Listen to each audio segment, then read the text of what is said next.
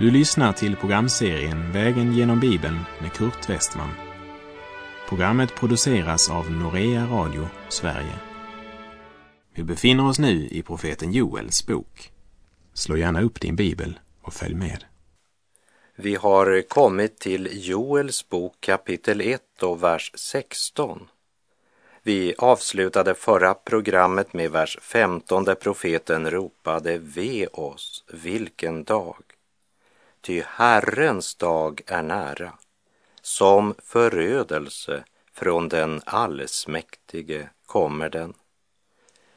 Joel säger att den lokala händelsen som drabbat dem genom gräshoppsvärmarna, det är bara en liten illustration, en svag antydan av vad som väntar syndaren i framtiden. När Herrens dag ska komma, då han skall döma synden. Och från vers 16 blir ödeläggelsen som då ska komma närmare beskriven. Vi läser vers 16. Har inte vårt levebröd tagits bort inför våra ögon, glädje och fröjd från vår Guds hus? Joel fortsätter att tala om gräshopporna som härjat landet. Maten var borta och det fanns ingen glädje i Guds hus.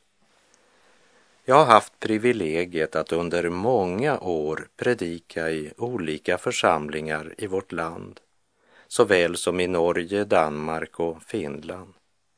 Och jag måste säga att många församlingar präglas av ett tungsinne och av resignation. Glädjen har blivit borta från Guds hus.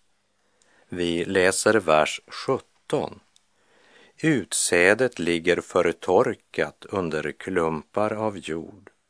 Förrådshusen står öde och ladorna förfaller, ty skörden på fälten är förstörd. Att skörden var förstörd var ju illa nog, men nu hade det nått till den punkt då de inte ens hade något att så, och därmed kunde man inte förvänta någon skörd det kommande året. Förutom gräshoppsvärmarna så hade torkan och hettan förtorkat det korn som man sparat till utsäde. Ladorna blir stående tomma. Man har ingen användning för dem. Man har inget att lägga i ladorna och därmed så får de förfalla. Vi läser vers 18 hur stönar inte boskapen? Hur ängslas ej fäkreaturens jordar? Det finns ju inget bete.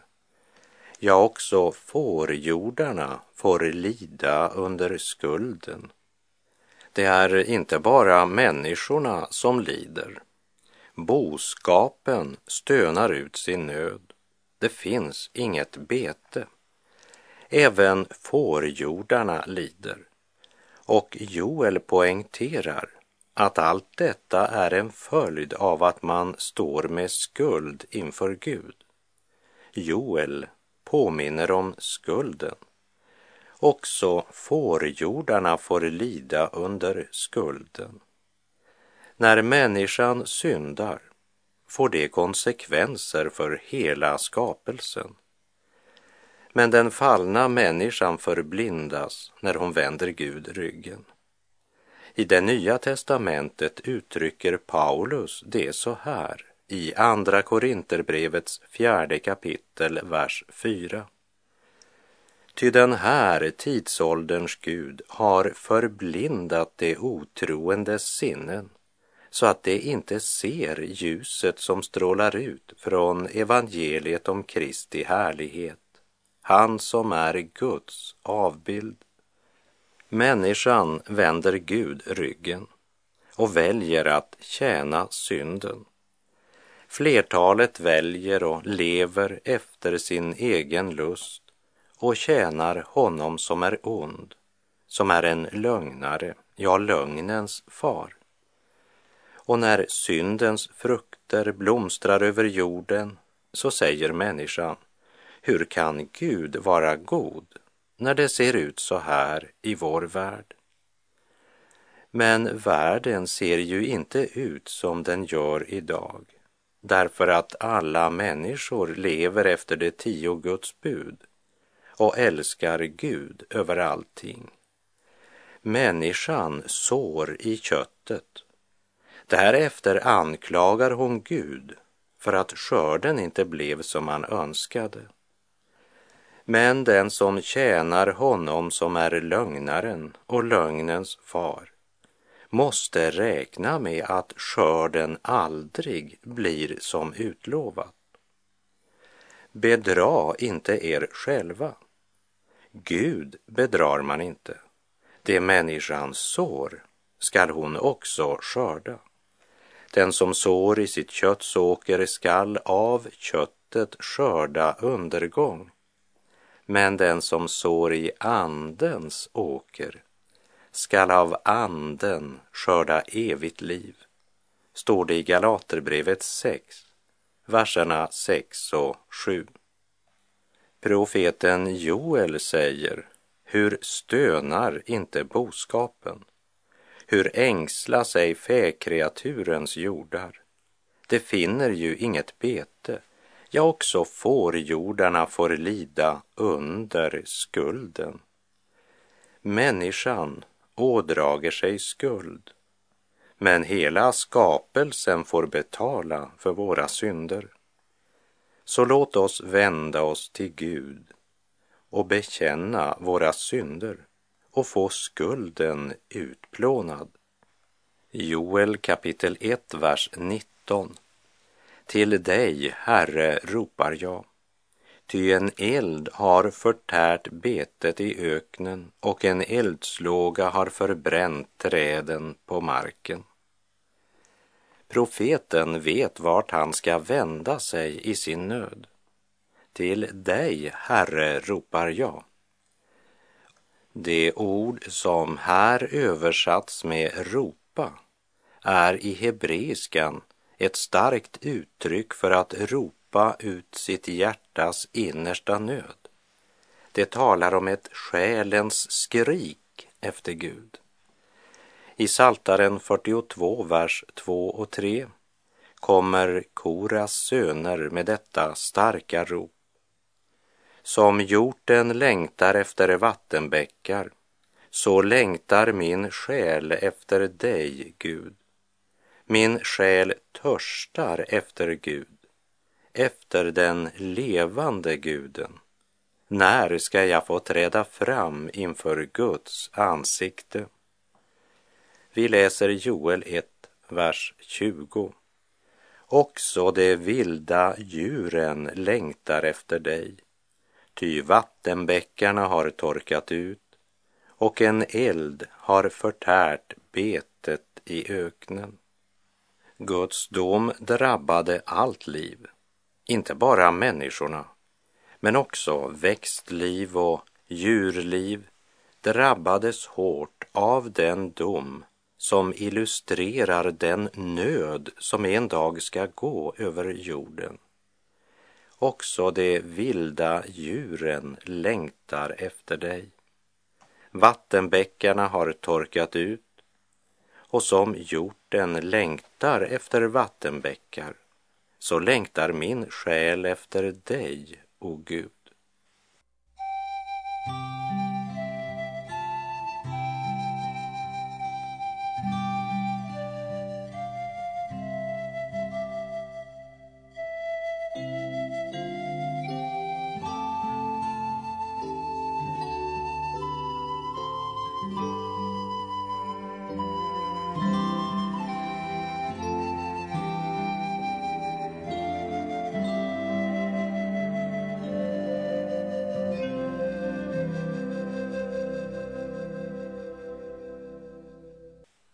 När vi kommer till Joels bok kapitel 2 så fortsätter den inledning som började i kapitel 1, vers 15.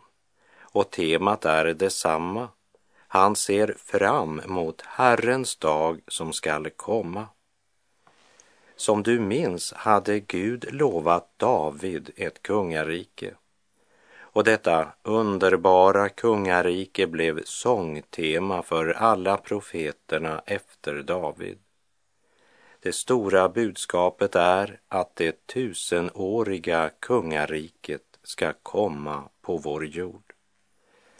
Profet efter profet proklamerar kungariket som skall komma. Joel är den första av profeterna som nedtecknat sina profetior skriftligt och han gör det klart för oss att Herrens dag, som också inkluderar det tusenåriga kungariket med fred, det blir inte bara en dans på rosor.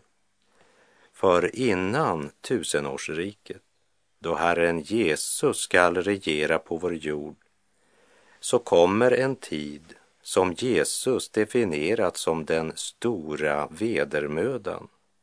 Och Joel kapitel 2 stadfäster detsamma. Vi läser Joel kapitel 2, vers 1. Blås i horn på Sion. Låt larmet ljuda på mitt heliga berg så att alla som bor i landet darrar. Ty Herrens dag kommer, ja, den är nära. Jag vill än en gång påminna om att Joel är den äldsta av profeterna som nedtecknat profetiorna skriftligt.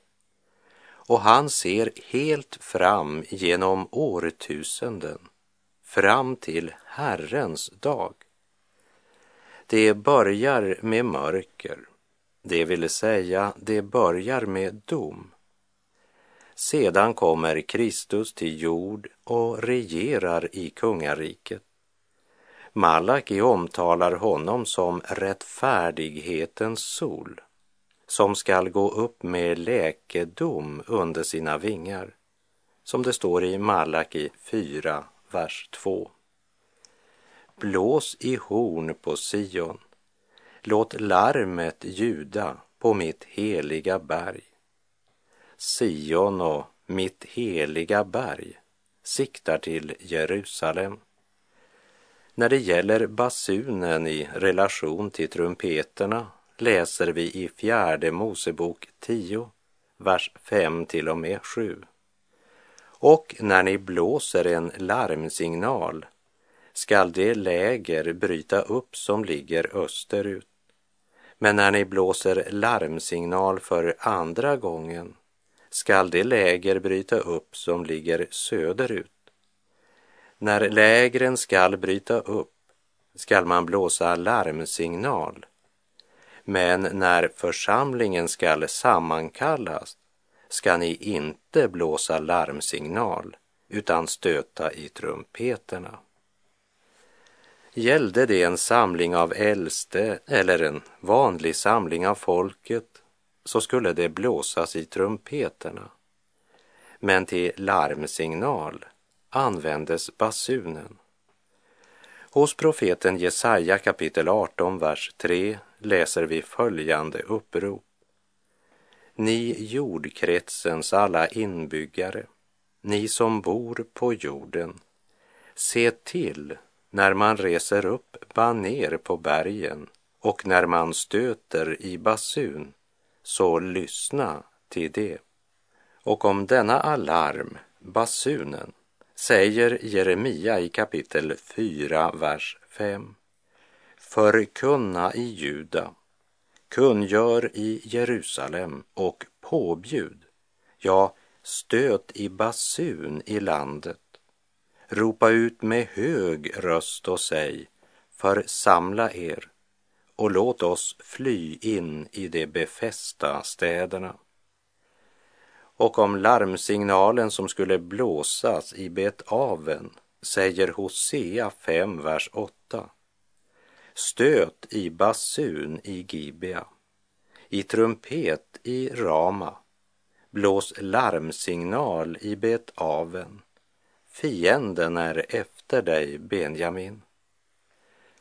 Men vid vanliga samlingar var det trumpeten som skulle användas.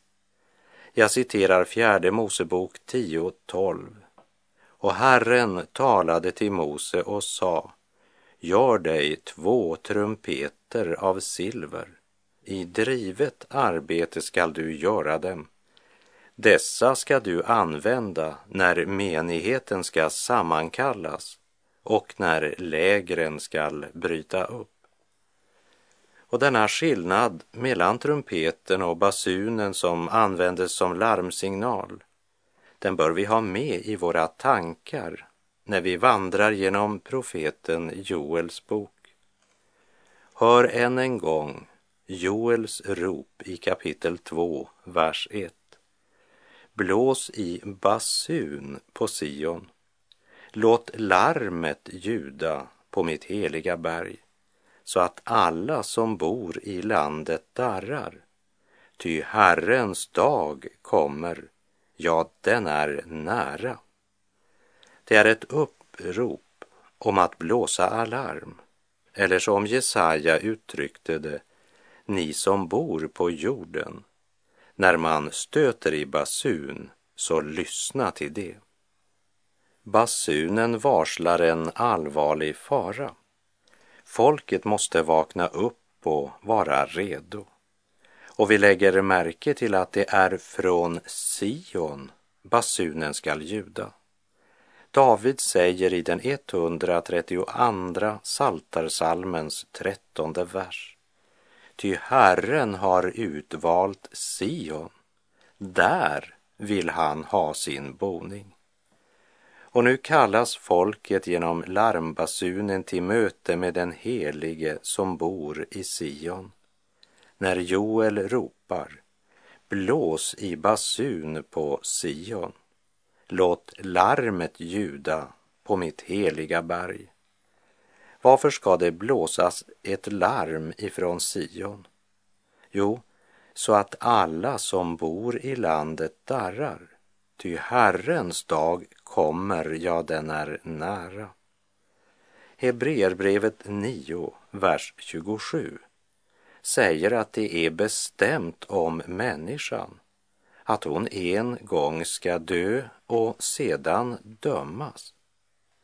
Och Galaterbrevet 6, vers 8 säger Den som sår i sitt kötts åker skall av köttet skörda undergång men den som sår i andens åker skall av anden skörda evigt liv.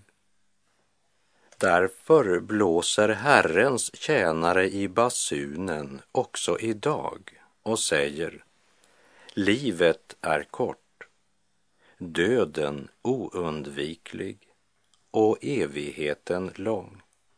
Så bered dig att möta din Gud. Blås i basunen, blås larmsignal, det vill säga vakna upp ur likgiltigheten och besinna uppropet.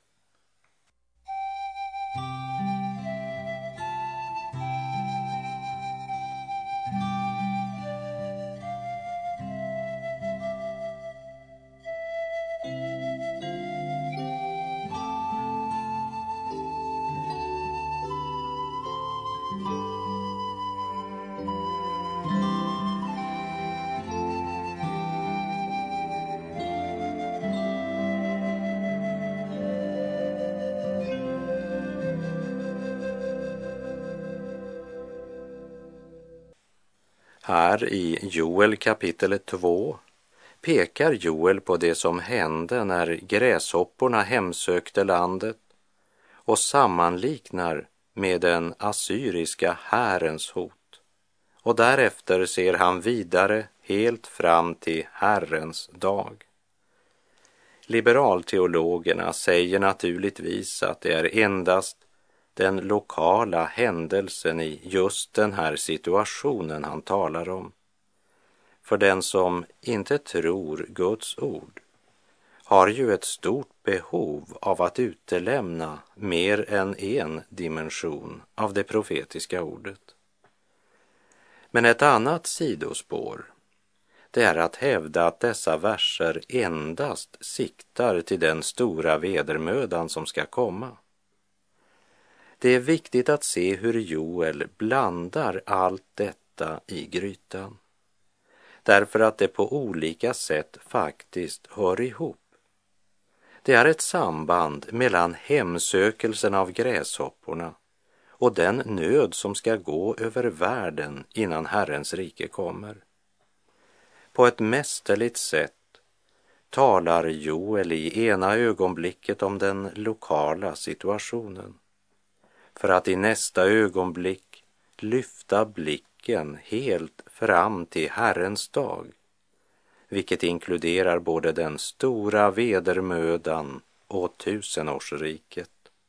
Det som hade hänt, det var att gräshopporna på ett fruktansvärt sätt hade skövlat landet på allt av korn och frukt och vin. Och i en nära förestående framtid skulle den assyriska armén tränga in i landet med förödande kraft.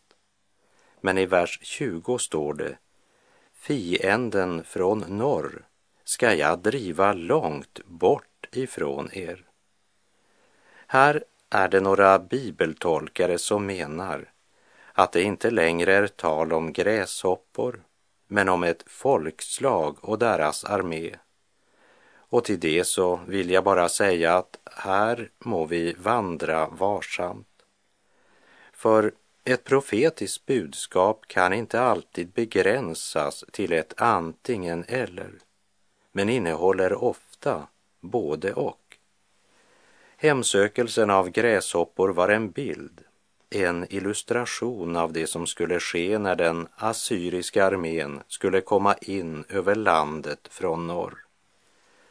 Liksom den assyriska armén blir en illustration på den fiende som ska komma från norr i den yttersta tiden och som vi ser av Hesekiel kapitel 38 och 39 så kan armén från norr vara vår tids Ryssland som skall angripa Israel.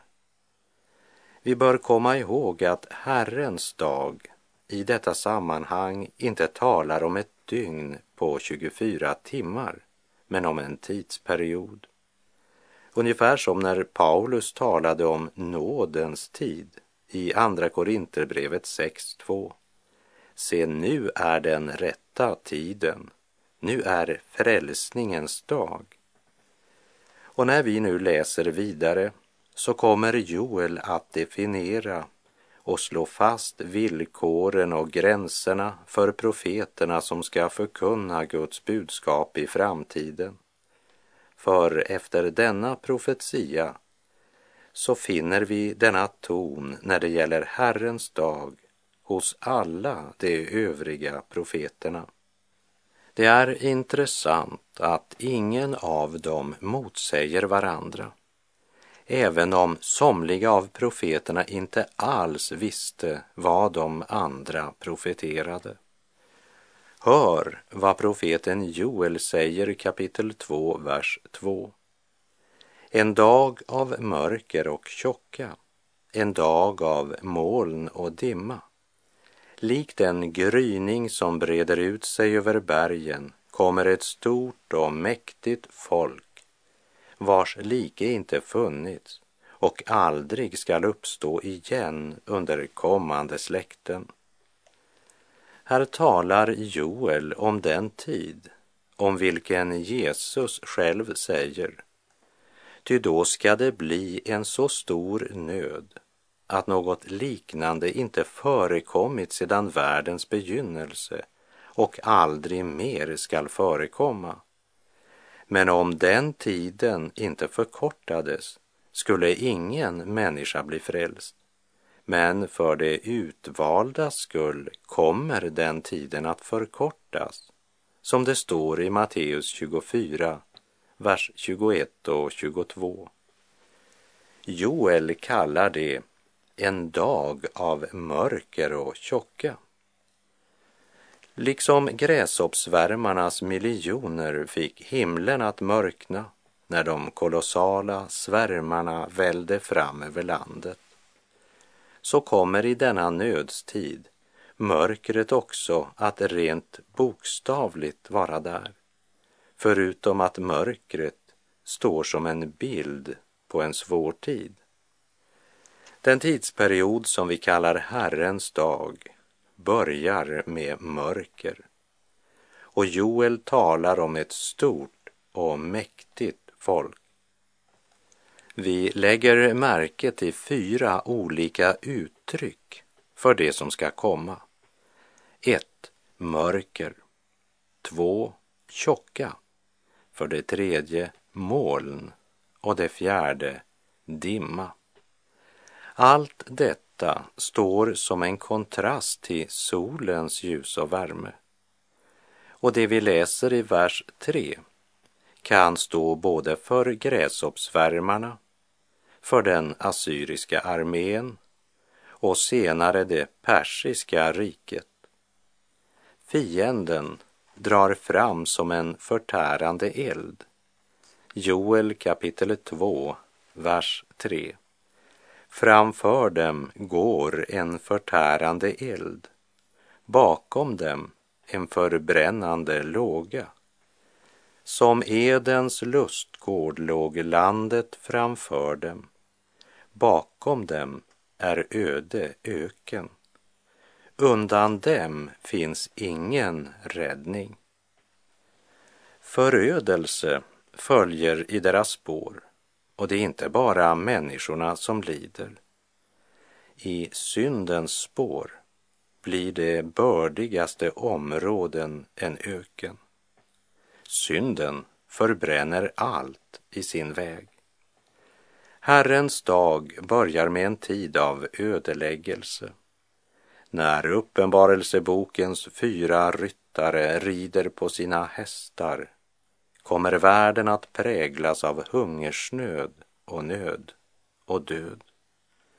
Joel säger i Joel 2, vers 4. Det liknar hästar, som stridshästar rusar det iväg.